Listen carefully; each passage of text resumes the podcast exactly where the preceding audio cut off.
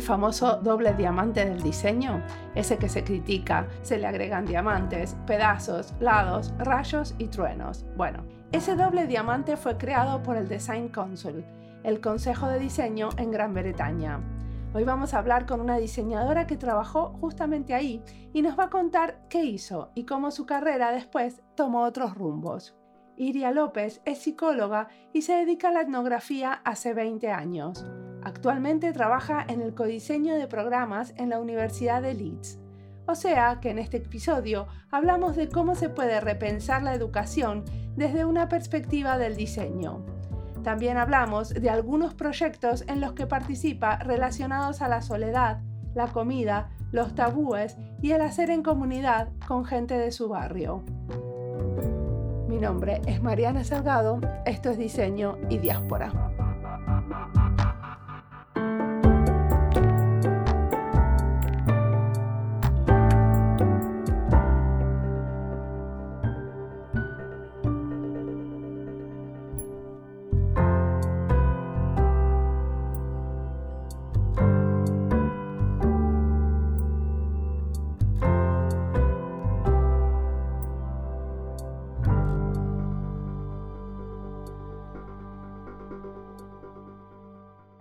Pues me llamo Iria, soy consultora de, innovación centrada en personas y hace siete años que trabajo de, forma independiente. y vivo en Brighton, en el sudeste de Inglaterra. ¿Y qué te llevó ahí? Pues me llevó aquí eh, trabajo, o sea, me mudé a Londres hace casi 10 años por un puesto de trabajo en Design Council eh, como Program Lead para proyectos de, impacto social. Y mm, yo acababa de volver del sudeste asiático a España y no tenía muy claro cuál era mi próximo movimiento y estaba un poco sin sin rumbo cuando me lo propusieron y entonces pues no es que tuviera planificado volverme a mover de España otra vez, pero bueno, pues sucedió. ¿Y qué estudiaste cuando estudiaste? Ah, estudié psicología hace millones de años, eh, hace 20 años, y empecé en el mundo de eh, más de etnografía y, más eh, qualitative research. al principio de todo no, no, sabía que existía el mundo del diseño, pero a mí me interesaba más la aplicación de insights que los insights en sí mismos. Entonces yo me, me estaba encontrando que a mí lo que me apetecía era crear cosas con esas cosas que estábamos descubriendo. Y me puse a buscar, pero sin saber muy bien qué estaba buscando, y encontré este anuncio de alguien que buscaba, alguien con un background de social sciences para una consultoría de, de innovación, y, ahí me metí. Ahí, o sea, y eso fue hace pues más de 15 años y desde entonces que estoy en el espacio de diseño, innovación y así. Perfecto. ¿Y qué hace el Design Council, el Consejo de Diseño? Porque yo sé que es uno, por ejemplo, se lo cita un montón cuando se habla del doble diamante en diseño, porque es el que promulgó la idea de que nosotros tenemos un proceso y este proceso se trata de este doble diamante que que cada uno lo interpreta y le pone más diamantes, lo hace más largo, más corto, trapecio, pero al final muchos, muchos hablan de este doble diamante que es algo que, que publica por primera vez el Consejo de Diseño. Pero aparte de eso, ¿qué hacen? Claro, la misión, yo te puedo decir de lo que hacían cuando yo trabajaba con ellos, porque me puedo imaginar que deben de haber evolucionado mucho, porque cuando cuando yo me junté con ellos, todavía tenían el 50% de financiación que venía del gobierno. Yo no sé si esto ha cambiado con el tiempo. Yo no sé si se han convertido completamente en una institución privada o siguen teniendo una misión de, eh, o sea, en principio tenían, cuando yo trabajaba con ellos, misión de charity, o sea, es decir, con una misión social de promoción del diseño en, el Reino Unido. Y básicamente eh, promoción del diseño del Reino Unido en el sentido de, pues, hacían investigaciones sobre cuál es el impacto del diseño en, los proyectos. Y eh, cuando yo estaba, sobre todo era el impacto económico, o sea, cuál es eh, la inversión de, e, económico que se ha hecho en esta organización en diseño, cuál ha sido el retorno. Y después tenían muchos proyectos sobre, pues, tema urbanístico también, yo, por ejemplo, cuando estaba allí, pues estuve montando una, una aceleradora de startups de diseño de producto y también, pues, o sea, proyectos de emprendimiento, de cómo facilitar el acceso de financiación a proyectos sociales. O sea, es, es un mix de, de, tipo de proyecto. en los últimos años he visto que han hecho mucho de programas de, de training a ayuntamientos y entonces tienen un programa para el sector público que yo creo que también debe de estar cofinanciado por el gobierno. Entonces, es, es eso, es la, es la promoción del diseño en diferentes aspectos, tanto para el sector privado como para, mm, como para el público. Pero claro, o sea, en el momento en que se convirtieron en la mitad de la financiación viene de, ya no es eh, del gobierno, eh, en cierto momento yo creo que han acabado compitiendo un poco con las consultorías de diseño. No sé si cuánto lo reconocen o no, pero, pero yo creo que ha pasado un poco eso. Y ahora he perdido el, eh, o sea, no los sigo. Entonces, ahora mismo no sé en qué punto están. Sé que han cambiado de CEO varias veces. Perfecto. ¿Y ahora qué estás haciendo? Contanos de tu trabajo ahora entonces. Bueno, pues a ver, en los últimos años como independiente he trabajado mucho para el gobierno, para el gobierno central, para, para ayuntamientos también. Ah, ahora mismo desde hace como ocho meses estoy trabajando para la Universidad de Leeds.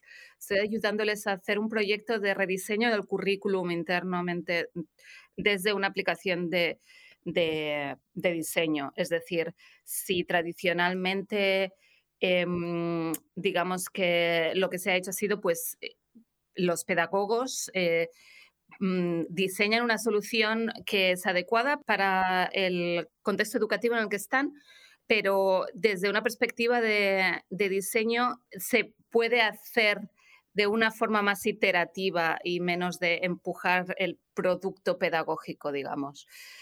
Entonces, bueno, pues estoy colaborando con ellos eh, y, es, y ahora mismo es lo, que, lo principal que hago. ¿Y cuál es tu rol en ese proyecto? Pues estoy de consultora externa de coach, o sea, pues les hago, eh, bueno, training, uh, les hago sounding board cuando empiezan, por ejemplo, a colaborar con, con las facultades y están planificando cómo acercar, eh, cómo básicamente a ver, es que las instituciones universitarias son complejísimas, que yo no tenía ni idea.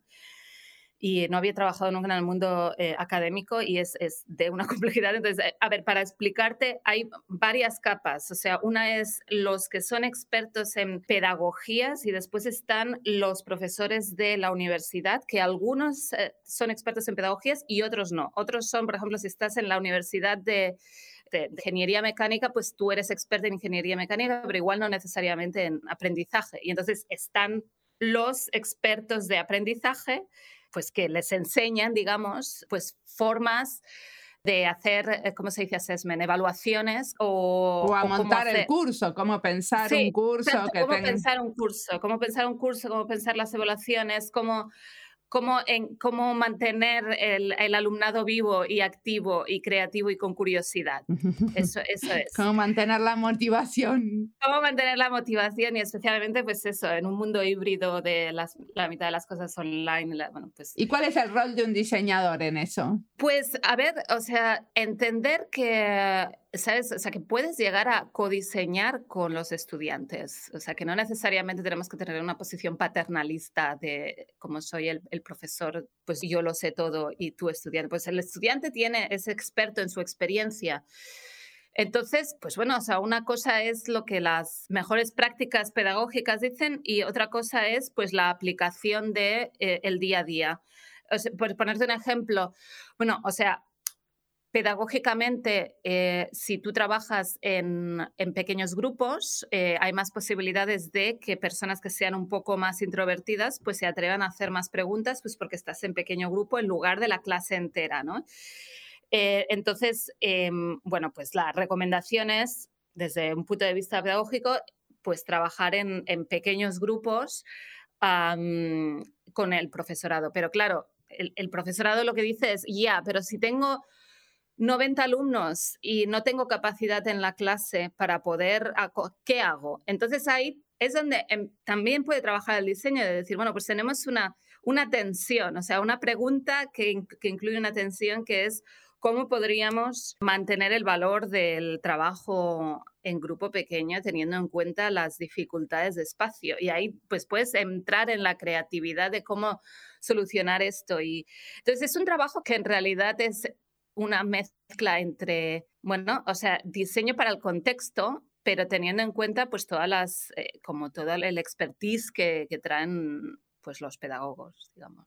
Eh, yo, yo, sobre todo ahora mismo, o sea, lo que hago es, es training, les estoy enseñando pues el mundo del mapeo de, de los diferentes journeys. Eh, bueno. ¿Y eso para qué le sirve? Bueno, ahora mismo sirve internamente para diseñar cómo entregar el servicio al profesorado. No sé, porque... Eh, el servicio, o sea, ellos hacen visualizaciones de eh, los programas y de los cursos. Digamos que está el pedagogo que enseña a los profesores pero como son 36 escuelas, que son, o sea, estamos hablando de un volumen enorme, están como quién se acerca a qué facultad, cuándo, por qué y cuál es la aproximación. Ahora mismo es un poco caótico. Ah, Entonces, lo que están diseñando es el proceso. Es el proceso, exacto. O sea, estoy, haciendo, estoy metida en varias cosas. O sea, es decir, una es, a veces estoy trabajando directamente con la facultad y entonces el ejemplo que te daba de, los grupos, de, ¿sabes? De, de los pequeños grupos, eh, y entonces ahí pues trabajo mano a mano con, el expertise para diseñar workshops, para ayudar al profesorado a pensar en cuál es la identidad del programa y todo eso. Y después en paralelo estoy diseñando el proceso también, o sea, estoy ayudándoles a, o sea, quién va a hacer qué, cuándo. Y entonces estoy utilizando pues mapeado para que entiendan, eh, o sea, pues esos journeys de cómo acercarnos a, a las diferentes facultades y cuándo y por qué, eso. Sí, ¿quién tiene que reaccionar en qué momento? Exacto, exacto. Eh, pero estoy en, varios, en varios lados. Muy interesante. Y eh, en general siempre eh, hay un equipo que está formado por pedagogos, por los expertos en el tema y vos sos como una consultora externa en esos equipos. Sí, les hago como un, como un sounding board, como un, eh, o sea, como de pared, ¿no? O sea, ellos empiezan a tener sus ideas, yo les hago preguntas y conjuntamente acabamos poniendo, diseñando pues un, un taller. Y, y les enseñas, o sea, también forma parte de esto contarles qué cosas pueden quedar abiertas para que el alumnado tenga como más participación. Claro, o sea, hay cosas, es o sea, con diseño. Obviamente, el, codiseño, sí, es decir, a ver, e, el, codiseño de la, del programa, obviamente el estudiante hay cosas que no sabe, ¿no? O sea, quieres decir que, eh, y entonces, el, ¿cuál es el material o el contenido que, el estudiante tiene que recibir? Es muy complicado que un estudiante de primer año pudiera decir eso porque todavía no sabe, pero, eh, pero sí puede decir, por ejemplo, porque claro, Perdón, me voy a saltar de un momento. Pero es, es interesante porque, claro, yo cuando estudié en España, era, la universidad era, era pública, tú no pagas. Pero, a ver, aquí en el, en, en el Reino Unido, tanto como en Estados Unidos, las universidades son negocios. Entonces, y se trata como tal, es decir, cuál es el volumen de variedad de un tema hace que los estudiantes puedan escoger en función de pues cómo cada uno se presenta, tú vas a esta universidad o a esta otra, o sea, es un producto. Entonces, sí que puedes llegar a testar cuál es la narrativa más atractiva del tipo de curso. Y después, cuando los estudiantes ya han pasado por el curso, eh, pues tú puedes traer los que ya han pasado, el alumnado que ya ha pasado, puedes pedirles que vuelvan y que expliquen en tus propias palabras cómo hubieras articulado, cómo, qué hubieras hecho diferente ahora que ya has pasado por los cuatro años. Y ese es un buen punto para rediseñar el programa ahora que ya tiene toda la experiencia. O sea, ese tipo de encuentros son los que eh, les ayudas a facilitar. Claro, claro.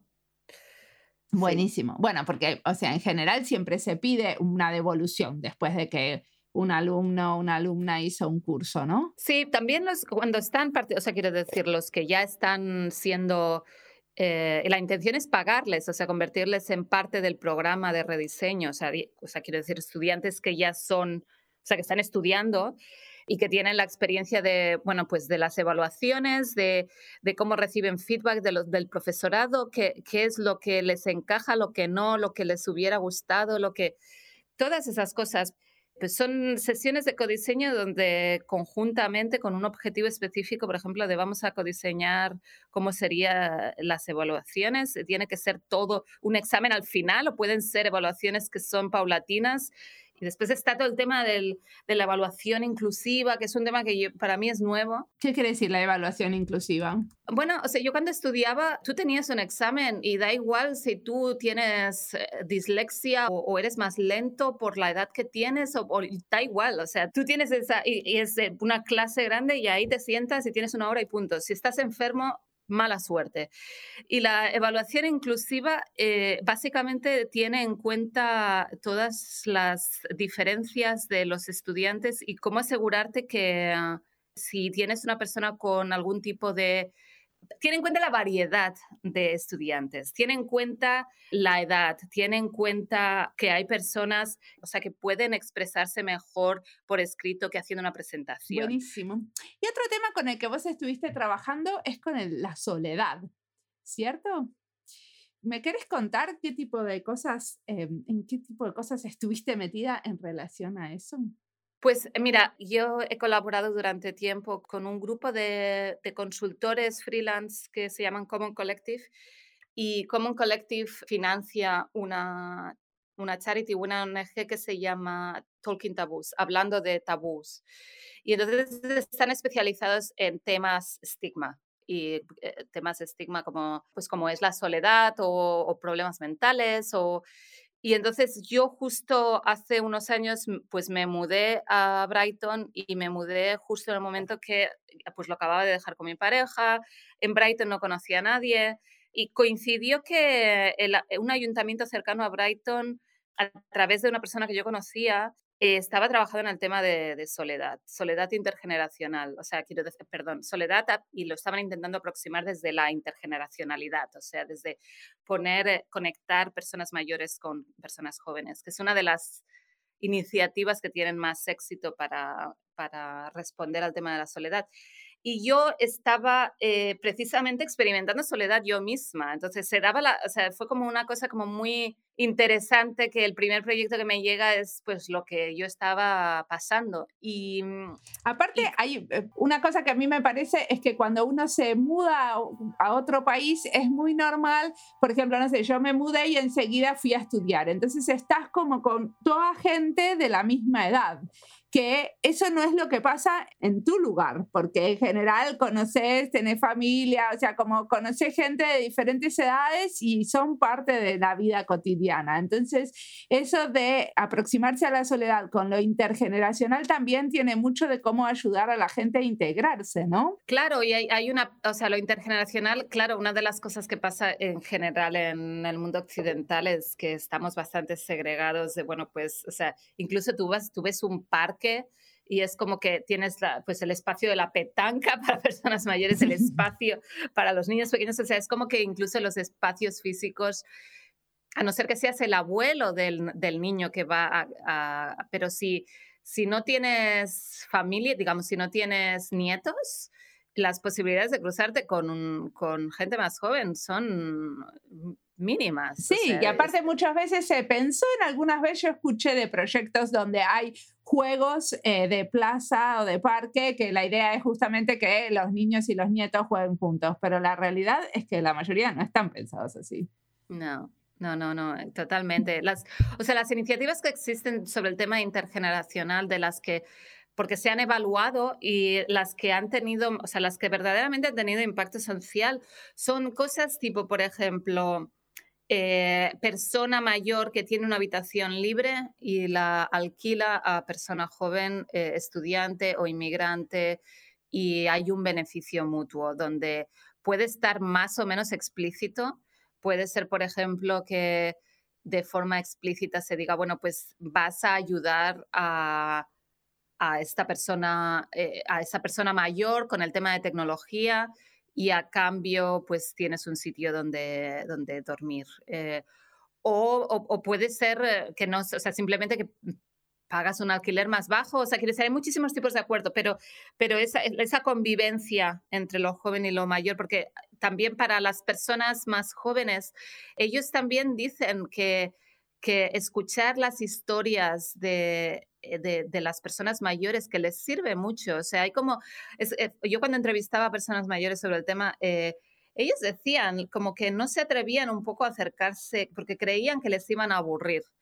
Y es como todos esos prejuicios que incluso las personas mayores pueden llegar a tener sobre cuál es la percepción que las personas jóvenes tienen de mí. Y en el fondo, muchos de los adolescentes decían, no, no, que, o sea, que las historias eran interesantes, que les gustaba escucharlo.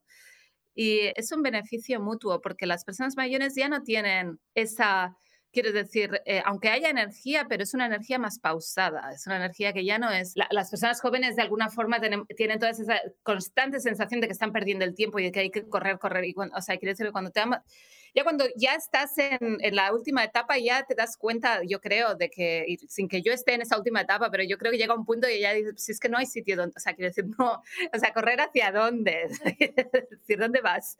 Entonces ya hay una, como una una actitud más pausada que, que, beneficia a, la gente más joven. Y decime, ¿qué hicieron ustedes con el Common Collective? Yo, eh, yo lo que inicié en Brighton fue una cosa que se, se llamaba Connect Through Cooking. el punto de partida era, hay mucha gente que inicia eventos y que, o sea, cuando una persona se siente sola, lo que hace es ir, pues yo que sé, se apunta, cuando se siente sola y no tiene, pues eso, lo que tú decías, una, un sitio al que ir cada día, que pueda ser una escuela, que pueda ser un sitio de trabajo. Eh, pues se apunta a cosas, se puede apuntar a, yo qué sé, a macramé, se puede apuntar a hacer dibujos, se, apunta al gimnasio, se apunta, pero esos eventos, normalmente las personas que están, eh, que organizan esos eventos no, están, los están organizando para entregar el evento, pero no tienen en cuenta que algunas, algunas, o a veces el 50% de las personas que van a su evento, la principal motivación no es el tema, sino es la posibilidad de conocer a otros. Y no están diseñados para eso, están diseñados solamente para la entrega de lo que sea. Si es una clase de dibujo, pues de dibujo. Entonces, cuando yo inicié el, el tema de Connect Through Cooking, no era tanto que me interesase hacer clases de cocina, sino que, aunque sí, o sea, era pues clase de cocina y después o sea, cocinamos juntos y después comemos juntos, uh, sino que era, tenía el interés de crear como un laboratorio de probar eh, qué sucede si, que, si hago diferentes actividades la posibilidad de conexión si aumenta o no, o sea, o, qué, qué, sucede ahí. ¿Y qué quiere decir conectar? O sea, cuando hablamos de conectar, hablar durante cinco minutos con alguien que no conoces, ¿eso es conectar? ¿O cuando hablamos de conectar quiere decir algo más profundo, que se convierta en una amistad? O sea, ¿cuál es el impacto que estamos intentando hacer? Entonces, yo, yo básicamente lo que hacía era pues experimentos de las cosas más simples que tenían como que funcionaba mejor era el hecho de dejar espacios, o sea, espacios al principio y al final, es decir, em, que, es una cosa muy fácil de implementar en, en, otros eventos. O sea, si es clase de yoga, por ejemplo, pues decir, si quieres venir a hacerte un té antes de empezar el yoga, pues puedes venir 15 minutos antes. Y entonces ya tienes, es algo muy sencillo y ya tienes el espacio donde se pueda dar algo. ¿Y cómo hacías como para hacer esa invitación que vengan gente de diferentes edades y de diferentes estratos? O sea, que no seamos siempre los de la misma burbuja, digamos. Sí, o sea, yo lo que hice fue crear, o sea, imprimí sí. y lo distribuí. O sea, me puse a, hacer flyers por las diferentes casas eh, de forma que, y, puse allí pues tanto teléfono como como página web. Y entonces, em, y después, obviamente, online, eh, a través de meetup.com y Eventbrite y, eh, y, a través de pues, redes sociales, Facebook y demás. Y, o sea, la gente que apareció, em, porque lo hice en diferentes sitios, o sea, lo hice uno, uno en mi barrio, otro en, en, un sitio que es un jardín comunitario, otro en Central. Pues sí aparecieron de, de de todas las edades, desde 20 hasta 60 y 65. Más mayores no aparecieron, em, pero, pero sí que aparecieron eh, de todo. Lo, eh, lo, hice gratis, con lo cual ya también, también tienes la inclusión de la parte, o sea, lo hice gratis porque tenía la financiación de la ONG que pagaba tanto a la cocinera como, como la comida, con lo cual ya tienes también la inclusión de... La ONG es este Common Collective. Common Collective es em, eh, o sea, esta es la, eh, la comunidad de consultores y que finan, o sea, que con que hacen, o sea, hacen proyectos de consultoría normal, o sea, quiere decir de normalmente de impacto social, pero de consultoría. Y entonces el rate que ponen diario, un, un porcentaje se va a esta ONG que, que pertenece a, Common Collective y que se llama Talking Taboos. Ah, ok. Eh, hablando de tabús. Sí, hablando de tabús, exacto. y decime una cosa, ¿este Common Collective tiene gente de diferentes eh, disciplinas? ¿Cómo es? Sí, sobre todo eh, más de investigación, porque la fundadora o los que lo iniciaron venían más de la investigación cualitativa, pero también como de, la investigación más de behavior, de, la ciencia del comportamiento. Y, también, y sí tienen diseñadores, tienen dos diseñadoras gráficas, pero es y, después em, alguien de código y, un diseñador de interacción. Pero es, es no hay nadie empleado, es, eh, es una red de freelance y entonces cuando surge un, un proyecto que normalmente surge más de más es más design research lo que tienen y, eh, investigación y que, lo que pasa es que no no se entrega solo insights, sino que se entrega pues escenarios, conceptos. En algún caso sí se llega a, prototipar soluciones y sí que sean, por ejemplo, para uno de para Copperfield hicieron un proyecto donde mm, llegaron a prototipar el, producto final y, eh, y, se, y, se, entregó y se lanzó, pero sobre todo han, han hecho más las primeras etapas de... Pero ellos no, eh, no, trabajan siempre eh, con el tema de, los, de hablar de tabús, hay diferentes temas que... sí, sí, hay diferentes temas, sí, sí, o sea, lo, del, lo de hablar de tabús, eso es de la charity, pero después Common Collective tiene otros temas. Muchísimos tipos, sí. Siempre y cuando tengan impacto social, eh, da igual quién los contrate. Ok. ¿Y cómo evalúan si algo tiene impacto social? Bueno, claro, o sea, que sea impacto social es eh, por el, el tema en sí mismo. o sea, por ejemplo, hicieron un proyecto de prevención de... En ese proyecto yo no estaba, pero hicieron un proyecto de prevención de cáncer de mama. Copperfield es una ONG que está especializada en en promover que las mujeres, especialmente las jóvenes, que se autoexaminen. Entonces, sí que tiene un link con el tema de estigma y tabú, pero que se autoexaminen porque básicamente la fundadora le diagnosticaron un cáncer de mama cuando tenía 25 años. Entonces, pues esta, esta idea de que solamente cuando tienes 50 te puede pasar y tal. Entonces, pues básicamente lo que se hizo en ese proyecto fue una, primero una investigación de cuáles son las barreras por las que la gente no se auto, o sea, cuál, ¿Cuál es el, estima? ¿Por qué no sucede? Entonces, había una mezcla entre la gente no se autoexamina, bueno, por un tema de no tener la conciencia de la importancia de hacerlo, por otro, porque no está muy, o sea, no está muy claro exactamente qué, qué, estás buscando, entonces por la, la, confusión. Y entonces lo que se hizo fue un, un vídeo, una narrativa que simplificara el, qué es exactamente lo que estás buscando en, en, pasos muy concretos, con, una, con un mensaje y un tono que, que, esté enganchando más a la gente joven, o sea, como muy fresco.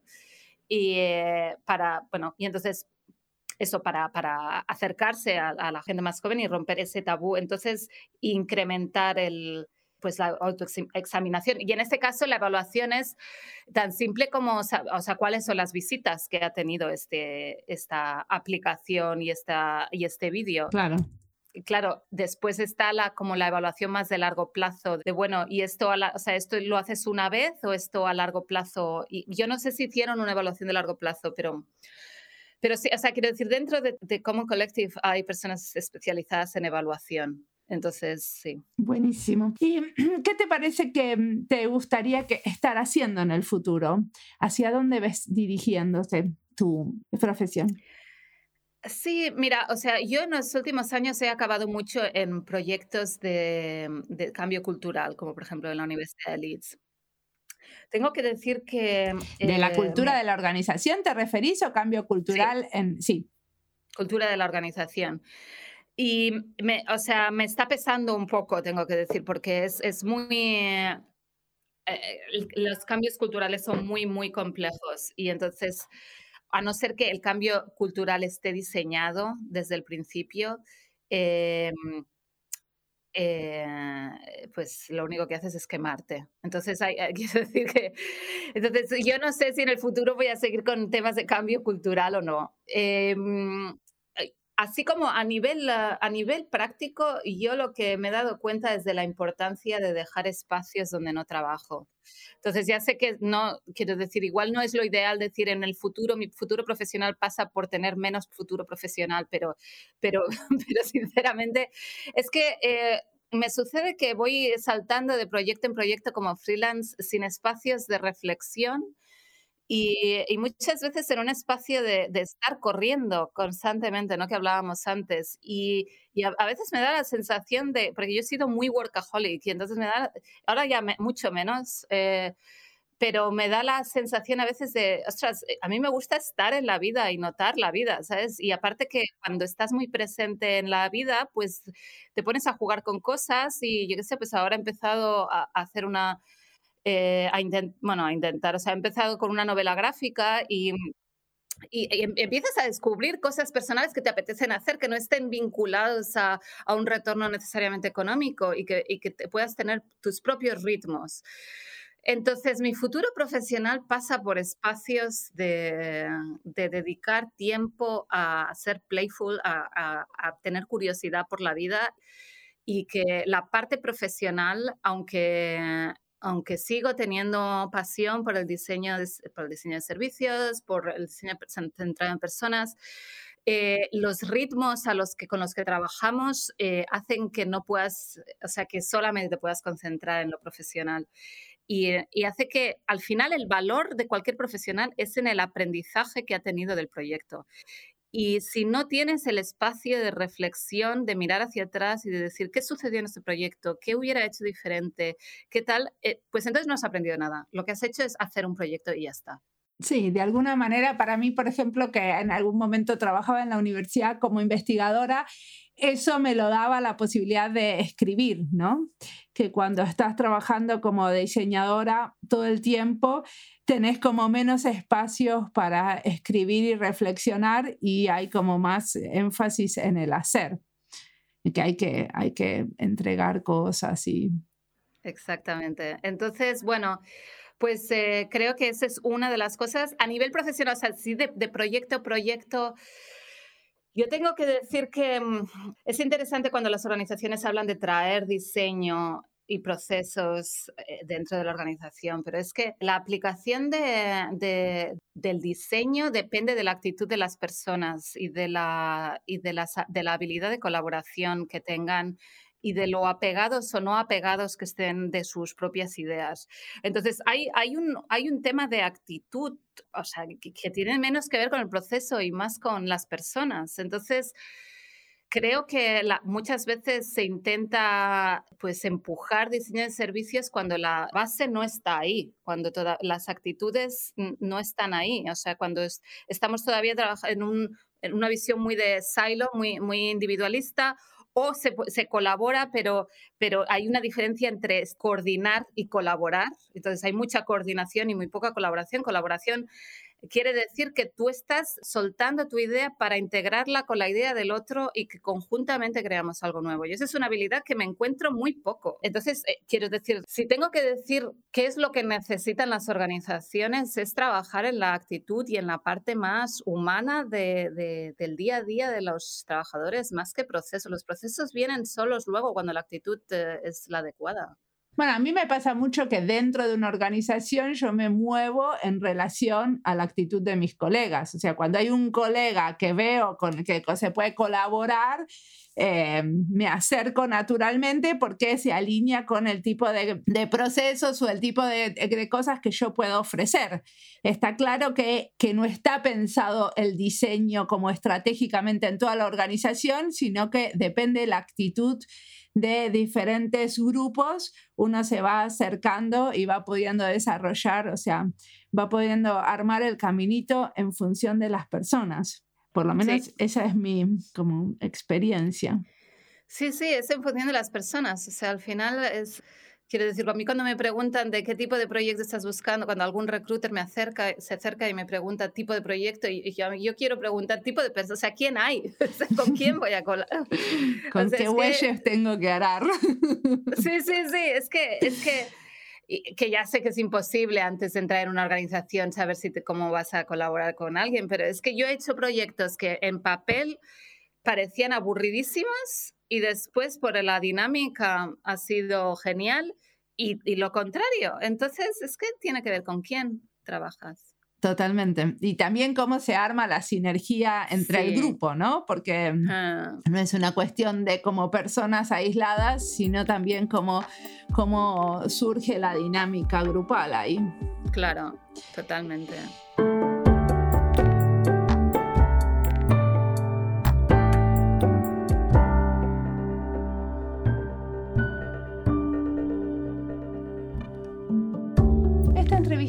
De las listas Diseño y Educación, Diseño Inclusivo, Reino Unido y Diseño, España y Diseño.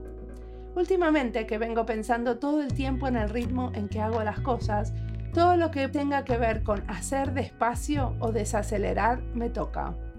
Iria propone dejar espacios al principio y al final. Siempre hay espacios antes de empezar un taller, mientras la gente va llegando, y esos espacios nos incomodan no sabemos qué hacer. Si empezar a presentarnos, servir el café, ofrecer torta o qué. Siempre pensé que habría que cuidar ese espacio, tener algo pensado o pensar qué es lo que valdría la pena hacer.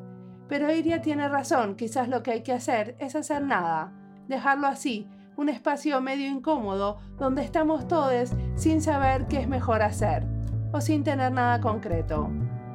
Igual pasa hacia el final de una reunión o un taller dejar ese espacio sin nada, sin pensar que si, quedan, si se quedan puedo pedir una devolución o hacer una pregunta más. Tenerle paciencia a esos espacios de nada, de silencio compartido y no planear las actividades súper intensamente donde cada minuto está programado. Dejar aire. Sigamos escuchando a Iria.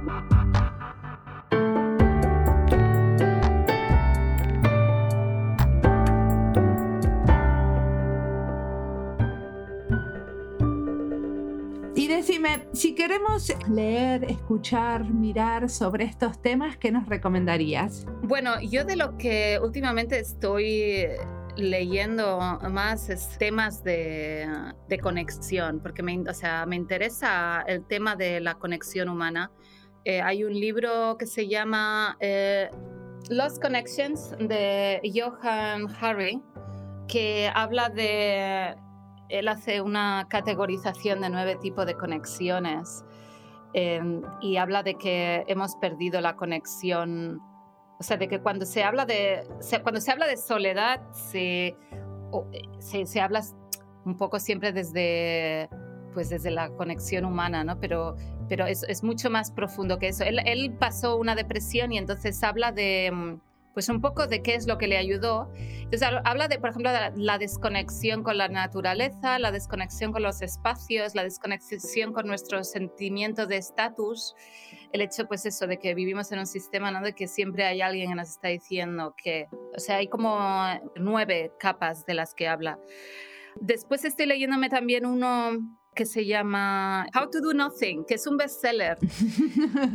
Sí, y, pero y bueno, y habla un poco de lo que hablábamos antes de los Pero es un poco paradójico, ¿no? Tener que leer cómo hacer nada. Sí, sí, pero bueno, que en realidad ella, la autora, que es una artista de Nueva York. Jenny Odell. Ella, ay, no, no recuerdo su nombre. Espera a ver que. ¿Quieres que encuentre el nombre de la autora? Eh, no, no, no, ya creo que lo encontré.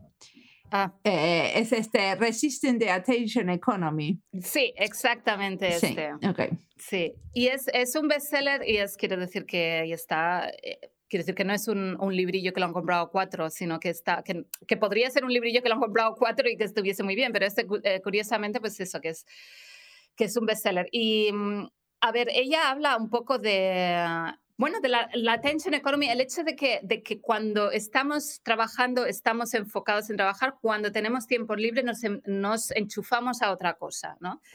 Y entonces, de alguna forma, esta necesidad de, incluso en el tiempo libre, estar conectado a algo y, y de, un, de un, un, poco esta dificultad que tenemos de abrazar el vacío que no es fácil, pero que hace que estemos constantemente como corriendo. Y lo, lo trabaja desde múltiples perspectivas. trabaja desde el mundo del arte, del valor de cuando estás mirando un, un cuadro, o sea, la necesidad que tienes a veces de, de prestar diferentes tipos de atenciones por el tipo de color y del degradado, o sea, la atención al detalle.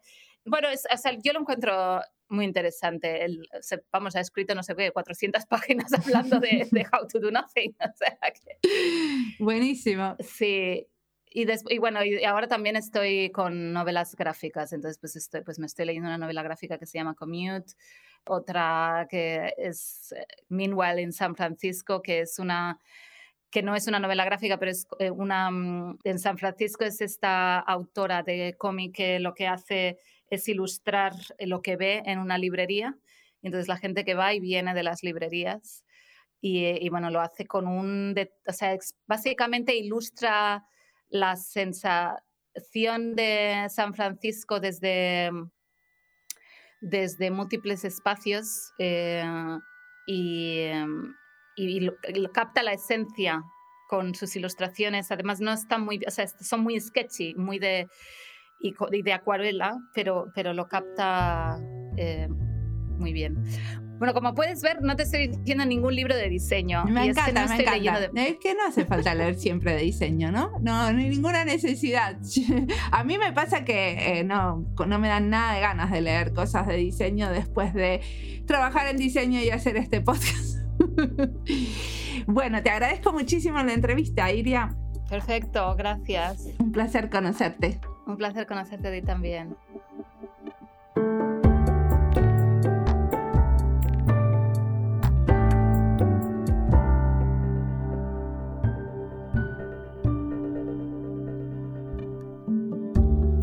muchas cosas que me dejó pensando Iria es cuando dice que a veces se intenta empujar el diseño de servicios cuando la base no está ahí. Y me quedé pensando cuál es la base que tiene que estar, cuáles son las condiciones que tienen que suceder para que los diseñadores de servicio podamos hacer nuestro trabajo.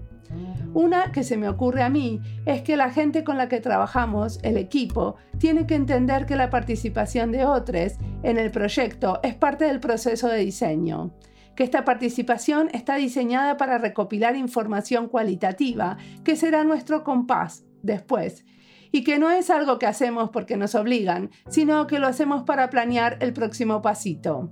A veces hago talleres de consulta con un grupo y mis colegas no ven el resultado del taller como una guía para el próximo paso, sino como un paso necesario porque no queda otra.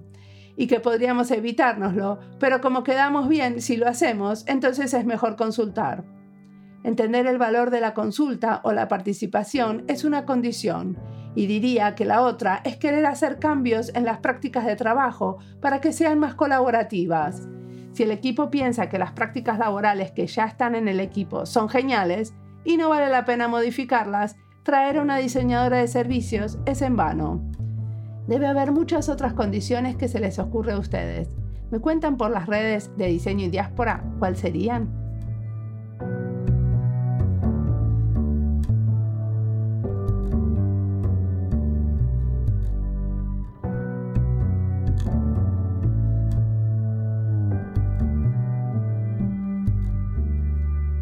Como siempre, la música del podcast es de Antonio Zimmerman. El diseño de sonido es de Andy Fechi. Este podcast está publicado con licencia creativa común con atribuciones. Esto fue Diseño y Diáspora. Pueden seguirnos en nuestras redes sociales en YouTube, Instagram y Twitter o visitar nuestra página web diseñoydiaspora.org. No olviden recomendarnos. Nos escuchamos en la próxima.